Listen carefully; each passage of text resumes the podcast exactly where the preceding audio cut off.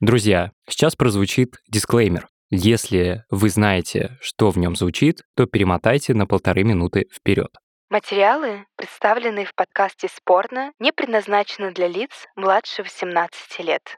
Мы не пропагандируем нетрадиционные сексуальные отношения, порнографию, педофилию, смену пола, употребление наркотических веществ и их прекурсоров. В подкасте не содержатся призывы к совершению преступлений и или правонарушений, предусмотренных законодательством Российской Федерации. Мы стараемся представить различные точки зрения по вопросам, которые поднимаем в эпизоде. Мнения, которые вы услышите, являются оценочными суждениями и публикуются в рамках гарантированной статьей 29 Конституции Российской Федерации свободы мысли и слова. Мнения гостей и экспертов подкаста могут не совпадать с вашими взглядами, а также позициями авторов проекта. Они не являются призывом к совершению каких-либо действий или пропагандой какого-либо поведения. Подкаст не направлен на оскорбление человеческого достоинства и общественной нравственности. Мы не преследуем цели оскорбить религиозных чувств верующих и с уважением относимся к разным точкам зрения. Некоторые сцены, диалоги и истории являются вымышленными и используются для усиления образности. Мы благодарны гостям и экспертам проекта, которые осмелились говорить на спорные темы. Мы повзрослели, наши дети повзрослели. И для нас тоже не стыдно вызвать сантехника и трахнуть. Да это же крутая история для Твиттера. Вообще, вперед! Но я и до этого подозревал, что это что-то распространенное. Просто слишком много вокруг фотофетишистов. Вроде того же Тарантино, который просто вообще никак этого не стесняется. В этом нет ничего прикольного, но это очень популярно, потому что это табуировано. Всем привет! Меня зовут Кирилл Краснов, я продюсер и медиаисследователь. А я Милана Лугунова. Я журналистка и кинки-исследовательница. Это «Спорно» — подкаст исследования порно в России и мире. В этом выпуске вас ждут женские ступни в атласных чулках, яблочный сок на лице, плетки и отвар ромашки. М-м-м. И другие фетиши и кинки, которые будоражат воображение. Сегодня мы поговорим о том, какое порно выбирают люди и как формируются необычные сексуальные предпочтения. А также обсуждаем порно-итоги 23 года, которые традиционно опубликовал Pornhub.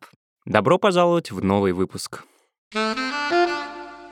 Сайт Pornhub в этом году в десятый раз представил исследование Pornhub Insights. Сервис ежегодно публикует свою внутреннюю статистику, в которой показывает, жители каких стран смотрят больше всего порно. В исследовании есть топ поисковых запросов, популярных актрис и категорий порно.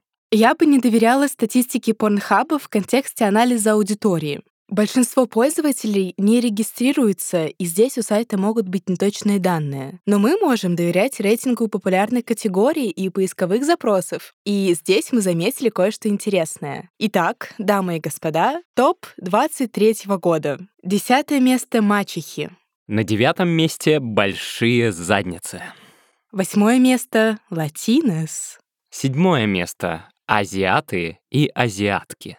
На шестом месте анал, на пятом — пиней. Словом «пиней» жители Филиппин называют друг друга в неформальном общении. А в топ-4 входят японки, лесбиянки, которые теперь относятся к запрещенному в России экстремистскому ЛГБТ-движению. И лидируют милф и хентай. И эти категории входят в топ-4 с 2019 года, иногда меняются местами. А кто такие милфы? В переводе буквально «мамы, которых я хочу трахнуть». Мы обратили внимание, что в 2017 году категория хентай ворвалась в лидеры сайта с восьмого места сразу на второе. Вообще, до 2017 года в первую десятку по популярности уверенно входило порно, связанное с семейными отношениями. Мамы, мачехи, сестры, сводные сестры и так далее. Но с 2017 года интерес к запретной теме инцеста стал пропадать. И теперь эти категории постепенно уступают места расовым и национальным запросам. Стало популярно порно с корейцами и кореянками, темнокожими людьми. А еще, конечно же, в первую десятку поисковых запросов входит анал.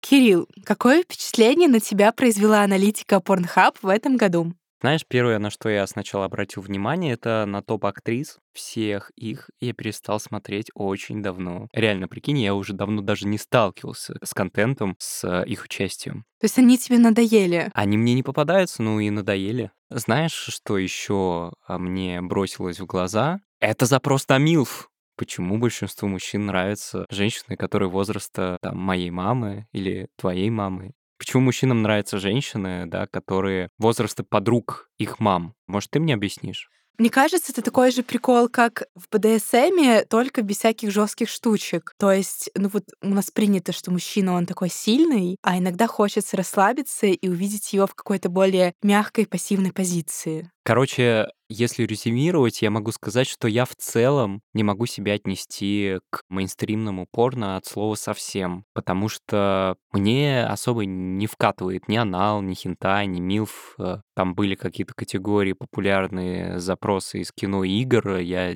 и фильмы эти не смотрел, и в игры эти не играл, и актрис этих не смотрю. В общем, я, судя по всему, довольно-таки андеграундный чел. Для меня в этот раз показательно, что люди стали больше интересоваться хентаем. Мне кажется, что это связано вообще с ростом популярности японской культуры в последнее время. Например, тот же Netflix выкупает аниме для своей платформы и даже сам продюсирует аниме. Я всем этим восхищаюсь. Мне кажется, что японцы — это такая нация, которые могут взять любую вещь и просто довести ее до идеала. И именно это они сделали с порнографией. Потому что хентай — это что? Это, во-первых, бюджетное порно. То есть там не нужны декорации, все вот это взял, нарисовал и все. Во-вторых, это этичное порно, потому что там реально не участвуют живые люди, и не нужно договариваться, чтобы там женщина приняла участие в съемках, связанные с изображением насилия. Ну и как вытекающее, третье, это то, что в хентае намного больше вот этих хэштегов и подтем, чем в обычном порно ты в мультике можешь нарисовать больше, чем ты можешь сделать в реальной жизни. Переходя к теме предпочтений, можешь ли ты рассказать, что такое фетиш, а что такое кинг? И в чем между ними разница, Милана? Ну смотри, раньше в английском языке часто использовали слово девиация, а в научном мире парафилия. В России же просто говорили извращение. Теперь кинг как бы заменяет эти слова и является в то же время самым обобщающим словом любым сексуальным предпочтением человека. То есть кинка может быть и, например, любовь большой груди, это тоже считается. А вот фетиш — это более узкий термин, которым обозначают, когда человек фиксируется на каком-то конкретном предмете или, может быть, даже действии.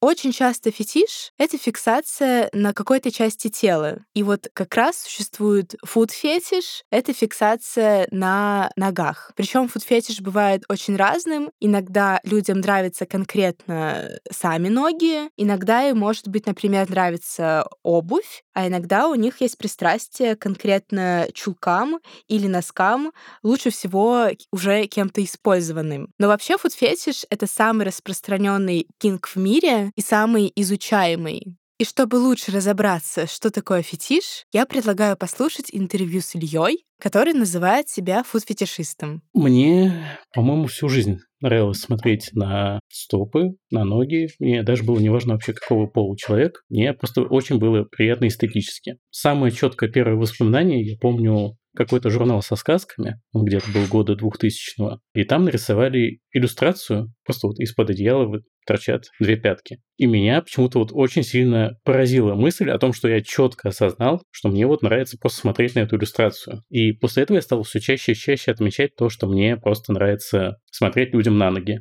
Родителям напрямую я не говорил, но я думаю, они просто догадываются, потому что я как-то когда рисовал, какое-то внимание уделял пяткам. Мне кажется, это было слишком сильно заметно, и можно было сделать какие-то выводы. А ты помнишь первый раз, когда ты рассказал другому человеку, что ты фуд-фетишист?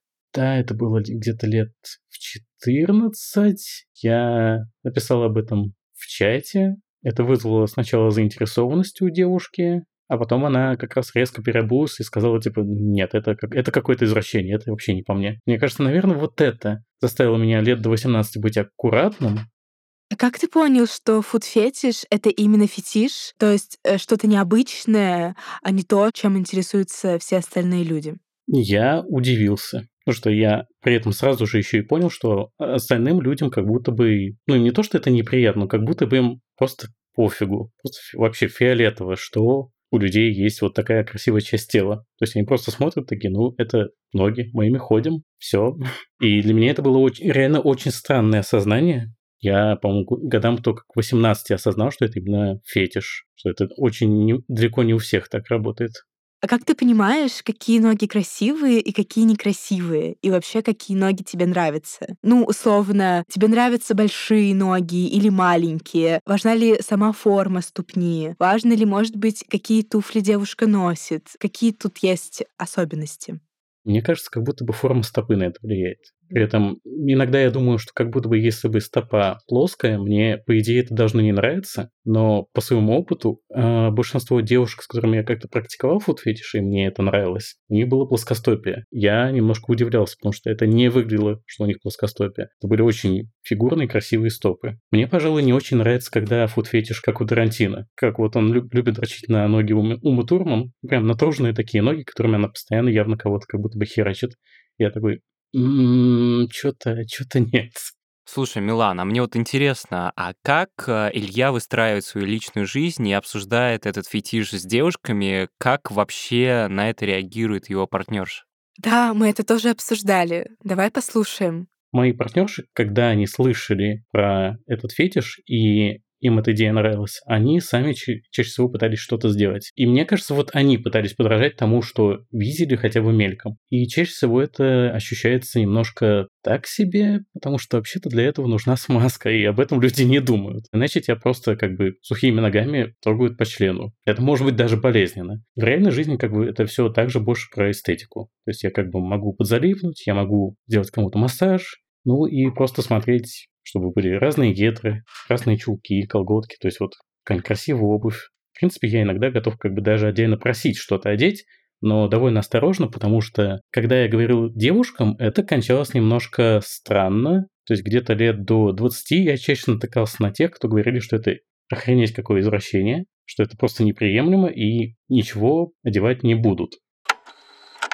Кирилл, ну, признавайся, какой у тебя есть кинг? У меня много, но я могу их классифицировать под одну единую категорию, потому что все мои кинки, они связаны так или иначе с подчеркиванием женской телесности. Допустим, фуд-фетиш — это часть тела, ну, нога. Но у меня есть и другие части тела, которые мне в женщинах нравятся. Их много. Например, мне очень нравится женский маникюр и пальцы в целом. Мне нравятся очень уши женские, поэтому мне нравится, когда на девушках сережки, потому что они подчеркивают уши. Мне нравится пирсинг в носу, потому что мне нравятся женские носы. Ну и в других местах пирсинг мне тоже нравится, потому что мне нравятся и другие части женского тела. Грудь. Грудь мне нравится. И попа мне нравится. Но прям гипертрофированные мне не нравятся. При этом маленький мне тоже не нравится. Я очень дотошный, на самом деле, человек, поэтому бойтесь меня. Все. Я теперь понимаю, почему у тебя нет девушки. Ты очень придирчив. Я очень придирчив, да, но я и сырки так выбираю, как бы извините. Милана, А. но я-то поделился всем своим сокровенным. Теперь э, уж э, колись.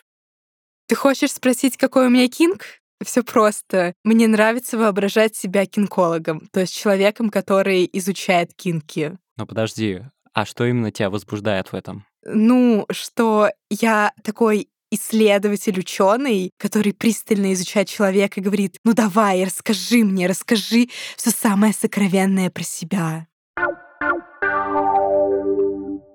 Порноактрисам и другим работникам адалт-сферы тоже часто приходится сталкиваться с необычными фетишами. Например, у зрителя Алиски была необычная просьба, связанная с одним видом обуви. Послушайте. Года два назад э, был э, мембер на онлайн-трансляции. У него фетиш — резиновые сапоги. И мне нужно было в этих резиновых сапогах э, бегать, прыгать, отжиматься, еще какие-то физические упражнения делать. А потом нужно было в них мастурбировать. Причем можно было мастурбировать очень-очень долго, и я с ним зарабатывала очень-очень много. Забавно, что интересы тех фуд-фетишистов, которые фиксируются именно на обуви, меняются от сезона к сезону и зависят от моды. Такой фетиш называется ретифизм. Его название пошло от французского писателя XVIII века Николы Ретив де ля Бретона, который написал эротический роман «Нога Фанчеты». Если коротко, он был порно-пародией на Золушку.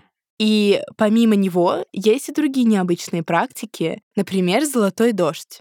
Порно он набрал сильную популярность и, кажется, почти вошел в мейнстрим. Но в порно часто «Золотой дождь» — это фейк. Алиска рассказала нам, как это делают. Ой, ну здесь э, может быть много вариантов. Но, во-первых, э, даже если золотой дождь настоящий, то я не вижу в этом какого-то особого криминала, потому что парни пьют очень много жидкости, и с них выходит э, ну, минералка без газа, все, там ничего неприятного нет. Я читала истории про сок. У меня это была ромашка. Показывают лицо крупным планом, и в этот момент э, администратор подменяет жидкость э, в стакане, например. На самом деле, все съемки, качество контента и все остальное, все очень зависит от э, того, кто заказчик. Аня очень любит жесткий секс. Кажется, что это нельзя назвать одним фетишем. Это скорее группа BDSM фетишей разной степени грубости. Просто это тот тип съемок, где очень жестко, групповушки, разные там дополнительные варианты по жесткости, и там как бы тебя снимают определенное количество раз в каких-то жестких вещах, и потом ты уходишь.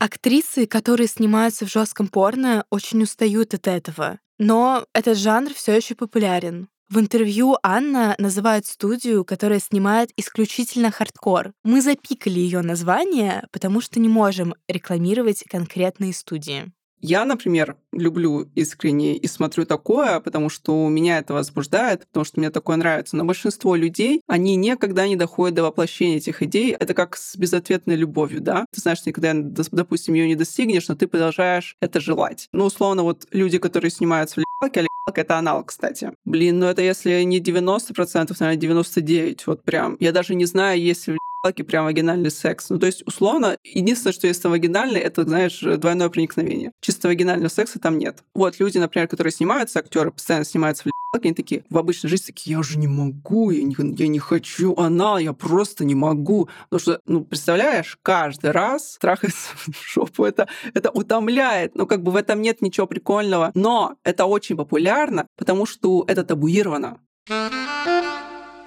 Итак, мы поняли, что фетишей много, и они бывают разными. Но почему фетиши возникают? Почему человек может получить удовольствие, например, от инцест-порно? Журналист Коля Чумаков ответил на этот вопрос, опираясь на книжку порноактрисы Стои, которую, кстати, я тоже очень люблю. Наших родителей были популярные садовники, пиццедоставщики, сантехники, потому что это были люди, которые появляются в твоей жизни без чувств, просто появляются, и ты с ними сразу трахаешься. Вот это стыдно, пиздец. С сантехником первым встречным потрахаться, да ты вообще шлюха, ты чё? Вот, и был стыд. Мы повзрослели, наши дети повзрослели, и для нас тоже не стыдно. Вызвать сантехника и трахнуть, да это ж крутая история для Твиттера. Вообще вперед. А вот трахнуть сестру, вот тут еще мы пока считаем, что это плохо, потому что в «Игре престолов» это видели, в «Рике и Морти» это видели, и теперь мы видим это в порно, и нам ужасно-ужасно стыдно за то, что мы, у которых есть братья и сестры и так далее, дрочим на это. Неужели мы из Алабамы? Какой ужас! Психолог Анна Край тоже отметила, что на это могут влиять запреты. Но есть и другие причины. Здесь есть еще какая-то история, связанная с привлекательностью идей, смотря кто тебе про это рассказал. Когда тебе говорит, например, о чем-то твой партнер, который там еще и тебя старше, и он для тебя авторитет, то есть, да, больше вероятность поддаться какой-то такой истории. И, возможно, она тебе тоже понравится, понятно, я никого не осуждаю. Но вот, да, там влияние какого-то значимого человека наверняка тоже может здесь сказываться. Мне кажется, что фетиш может быть вообще супер на все что угодно. Да, мне может просто нравиться, не знаю, когда э, у человека какая-нибудь шляпа все время, да, есть или еще что-нибудь, маска. С чем это может быть связано? Слушай, я думаю, что тут тоже разные есть вещи. Наверняка есть часть какой-то связанная с травматическими всякими событиями, ее, наверное, не нужно отрицать, но я не думаю, что это тоже именно прямо каузальная такая штука, да, что типа как бы вот эта причина, э, только эта причина. Скорее всего, там есть еще какой-то элемент, например, такого немножко индивидуалистского подхода, что вот я себя чувствую немного исключительным, что мне нравится именно такая, может быть, не супер обычная вещь, и как будто бы это поддерживает, например, вот мой такой фетиш. А иногда я думаю, что это случайность. Ну, то есть, условно, у человека в какой-то момент времени закрепилось на уровне физиологии, что вот э, дофамин вырабатывается тогда, когда я вижу вот эти вот резиновые сапоги, например, или еще что-нибудь в этом роде. И оно просто дальше пошло-поехало, просто по той причине, что, ну, как бы, а почему нет? Я не до конца согласен с мнением спикеров. Они говорят о том, что это часто, да, история, связанная со стыдом или с какими-то запретами, но, на мой взгляд, на фетиши могут ведь влиять и другие факторы. Это ведь может быть какой-то травматичный опыт из детства, влиять на это может и массовая культура, и в целом какая-то эстетика. Поэтому, на мой взгляд, это не только история про стыд. Я здесь согласна с тобой, и я считаю, что ты прав. Действительно, фетиш может возникнуть даже когда человек, например, очень сильно восхищается каким-то фильмом Тарантино с эстетической точки зрения. И вот, например, Тарантино показывает красивые ноги, и ты понял внезапно, что тебе ноги тоже нравятся. Вообще, с точки зрения науки, к возникновению кинка могут привести как биологические факторы, например, какие-то нейроособенности человека, строение мозга, так и культурные факторы. Но, к сожалению, мы не придумали способа, как отличить одно от другого. Сами кингстеры чаще всего рассказывают, что у них появился кинг в детстве, когда их психика только сформировалась. Но, конечно же, и бывает много случаев, когда кинг формируется в позднем возрасте и даже в старости. Тут ограничений никаких нет. Также лично мне очень часто фетишисты рассказывают историю о том, что когда они впервые распознали у себя фетиш, это также сопровождалось неким ощущением щелчка, типа «вот оно, я это нашел».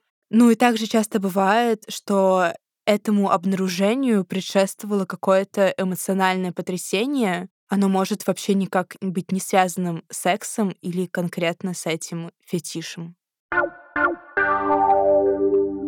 Фетиши могут быть безобидными. Кому-то нравятся резиновые сапоги, а кому-то японская анимация. Иногда они могут быть более жесткими. Анальное порно, gangbang, золотой дождь а иногда и вовсе переходит черту, установленную обществом. Такие сексуальные желания называются парафилией. Правда, это слово нужно использовать аккуратно. Психолог Анна Край как раз говорит об этом. Мне не очень нравится медикализирующий дискурс, и я вообще не очень использую слово парафилия, особенно не очень использую его там, когда я клиенту что-нибудь объясняю, потому что это сразу, да, э, делает ну, такой акцент на том, что с тобой что-то не так. Я бы здесь просто бы говорила, что есть классификация, связанная с тем, что что-то угрожает здоровью твоему или другого, и вот тогда мы можем говорить об этом как о чем-то, что может быть за гранью каких-то проявлений. Или если нет, то, ну, в целом, да, никому не мешает э, и никак, э, не знаю, никто э, от этого не страдает. К парифилическим расстройствам по международному классификатору болезней 11 издания относятся эксгибиционизм, вуайеризм, педофилия, принудительный садизм и фратеризм. Милана, как экспертка в кинках, сейчас пояснит, что это такое. В данном случае имеются в виду те формы этих кинков, которые угрожают другим людям или самому человеку, который эти кинки реализовывает. Например, эксгибиционизм — это когда человеку нравится показывать свое обнаженное тело другим людям. Вуайеризм — это когда, наоборот, нравится подглядывать за другими людьми, которые, например, занимаются сексом. Но тут имеется в виду те формы, когда человек делает это насильственно. Например, приходит на улицу в плаще, подходит к женщине и такой «посмотрите на мой пенис». Но бывают формы, когда человек просто приходит на секс-вечеринку, там это все делается по согласию, и поэтому как бы те же самые кинки, но уже более-менее осознанные и этичные. Или, например, принудительный садизм — это в целом любая форма БДСМ, когда у человека не спросили согласия. Ну и фратеризм — это э, когда вам нравится тереться об другого партнера. Понятно, что в МКБ все учесть невозможно, поэтому отдельно психологи выделяют две категории. Первое — сексуальные практики, которые не включают согласие другого. К ним, например, могут относиться зоофилия и некрофилия. Вторая — сексуальные практики, которые включают согласие другого или происходят наедине с самим собой, но опасны для здоровья. Например, любовь к удушению. Главная характеристика парафилического расстройства — ты причиняешь вред другому или рискуешь своей собственной жизнью. Раньше таким расстройством была и урофилия, которую сейчас по-модному называют писингом или золотым дождем. Но сейчас то, что считается нормальным, изменилось. И золотой дождь находится прямо на границе между сексуальным фетишем и парафилическим расстройством. Главное, чтобы фетиш не приносил вред. Вот что об этом говорит Анна Край. Мы же на самом деле задаемся там вопросом, там, а какой там сценарий, а почему человеку, например, интересно именно в это. И, может быть, это штука про какое-то разнообразие вообще долгой супружеской жизни, и вот они нашли такой вот вариант. В целом, тоже почему нет? Тут есть вопрос о том, за гранью это или нет. Кажется, что, опять же, если есть консент... Действительно, а есть ли граница этой нормальности? Что если человек смотрит порно, которое находится за гранью, но не притворяет это в жизнь? Это похоже на рассуждение о том, влияют ли компьютерные игры на реальное насилие или способствуют ли компьютерные игры реальному насилию. Вот, например, если ты играешь в стрелялки, пойдешь ли ты стрелять по людям в реальной жизни? Ну, кажется, что прямой связи тут нет. И мне кажется, что если вдруг мы встретим какого-нибудь человека на улице, которого мы никогда не знаем, что он смотрит именно такие ролики какого-то характера, и если это никак не влияет на его дальнейшую жизнь, то, ну, есть ощущение, ну, смотрит и смотрит, и, да, никто бы никогда не сказал. Возможно, порно даже помогает сдержаться. Так считает фуд-фетишист Илья.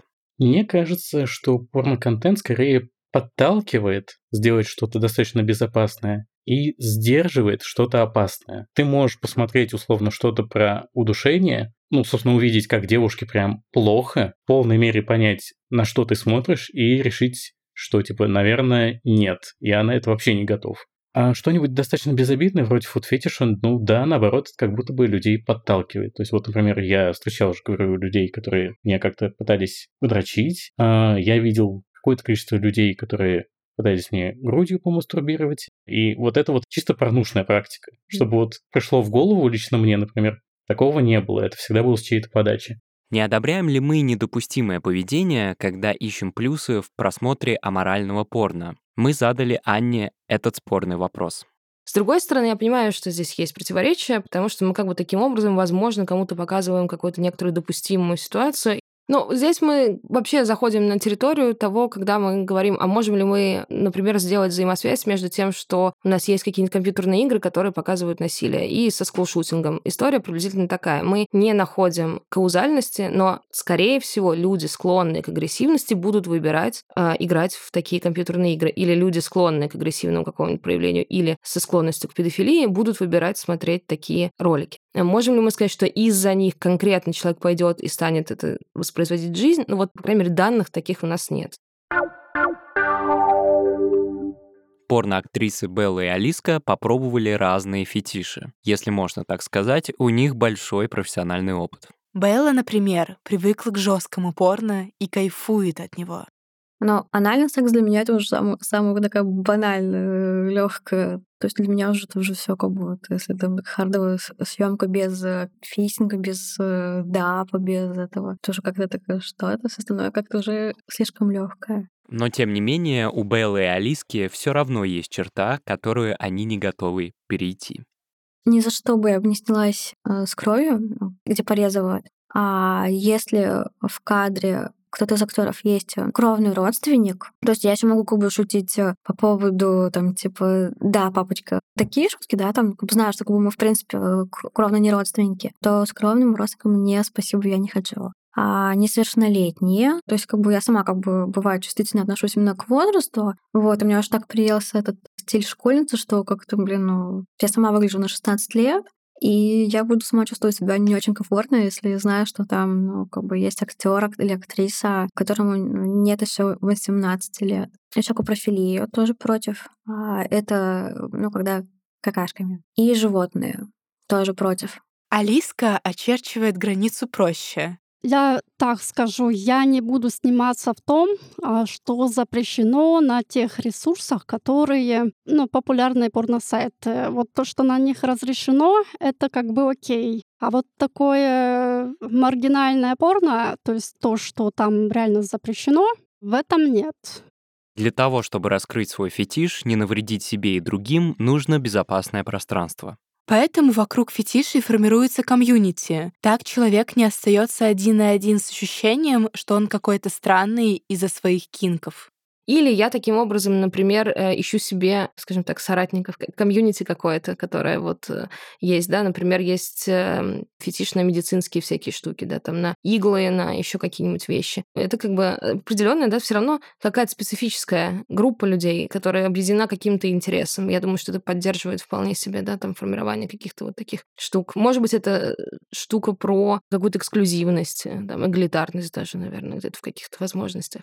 Фуд-фетишист Илья не искал комьюнити целенаправленно, но часто встречал людей, которые разделяют его увлечения. Но я и до этого подозревал, что это что-то распространенное, потому что слишком много шуток про это. Слишком много вот именно контента, где тыкают ногами слишком очевидно лицо. Слишком много аниме, даже вот не хентайного, где вот просто вот слишком много фокуса на пятках. Слишком, вот просто слишком много вокруг фуд, фуд-фетишистов. Вроде того же Тарантино, который просто вообще никак этого не стесняется. Я сам как-то вот не общался с какими-то вот людьми из комьюнити, спецом не, не искал каких-нибудь сходок или еще чего-то. Я не знаю, существует такое или нет. Но у меня впечатление, что довольно многим людям это нравится, просто потому что даже партнерши как бы как будто бы не лично для меня иногда готовятся, а вот как будто бы у них была целая череда партнеров, которые очень сильно залипали на ноги, и они знают, что делать. У меня просто впечатление от того, что я вижу вокруг, что это распространено. Так почему тогда фетишистское порно не становится популярным,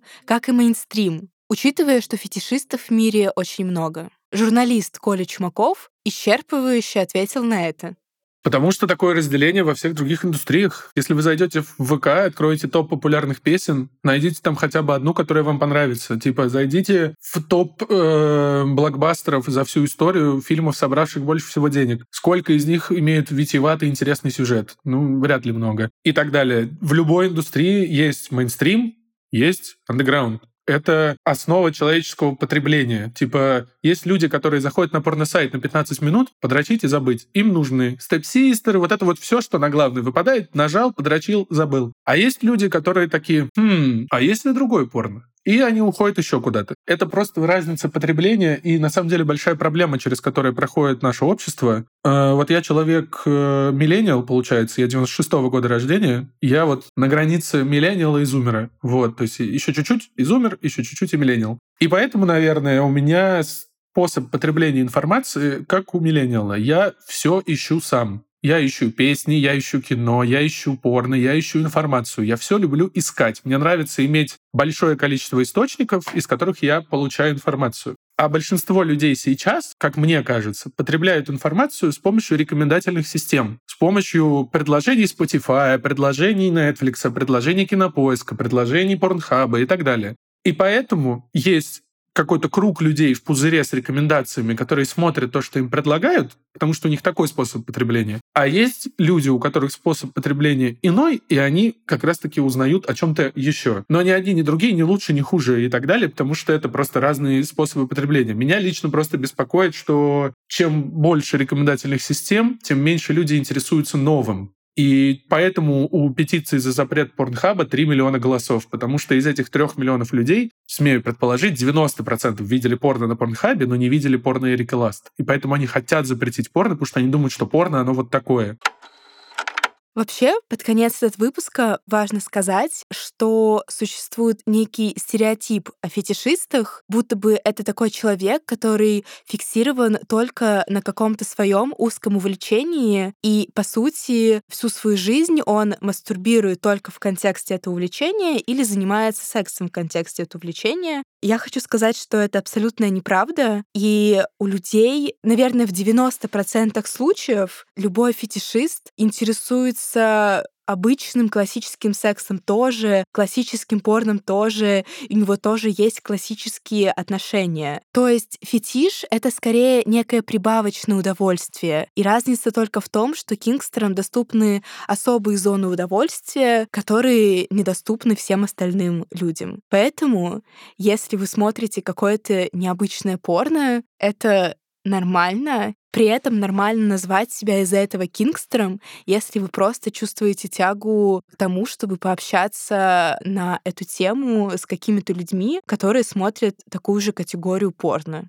Мне кажется, что люди, у которых есть какой-то кинг, они, а, знаешь, как люди, у которых какие-то есть крутые эрогенные зоны, о которых знают только они. И типа, ты знаешь, что если прикоснуться вот к этой части тела, ты капец как кайфанешь, капец какое у тебя будет наслаждение. И то же самое с кинками. Если ты увидишь какой-то вот такой вот опыт, который действительно заставляет тебя возбудиться или там, я не знаю, оргазмировать сильнее обычного, то это, мне кажется, наоборот, какая-то фишка, какой-то ключик к тебе, который знаешь только ты. Спорно. Подкаст исследования порноиндустрии в России и мире от студии Термин Вокс. Слушайте на всех подкаст-площадках и на YouTube. А еще подписывайтесь на телеграм-канал «Собака Спорно Подкаст». Набирайте это на английском без пробелов. И соцсети студии Терминвокс, чтобы ничего не пропустить. Мы благодарим за участие в выпуске Илью, Анну Край, Колю Чумакова, Алиску, Беллу и Аню. И мы благодарим вас за то, что были с нами на протяжении шести эпизодов. Друзья, сезон закончен. Мы уходим на каникулы, но не оставляем вас без контента и сюрпризов. Подписывайтесь на подкаст там, где его слушаете, и следите за новостями в Телеграме. После перерыва спорно обязательно вернется. С вами был Кирилл Краснов. И Милана Лугунова. Редактор подкаста Настя Шаталова. Продюсер и автор идеи Кирилл Крипайтис. Звукорежиссер Сергей Скурту. Композитор Полина Бирюкова. Дизайнер Лиза Семенова. Не бойтесь своих кинков. И фетишей. Или фетишей. Пока!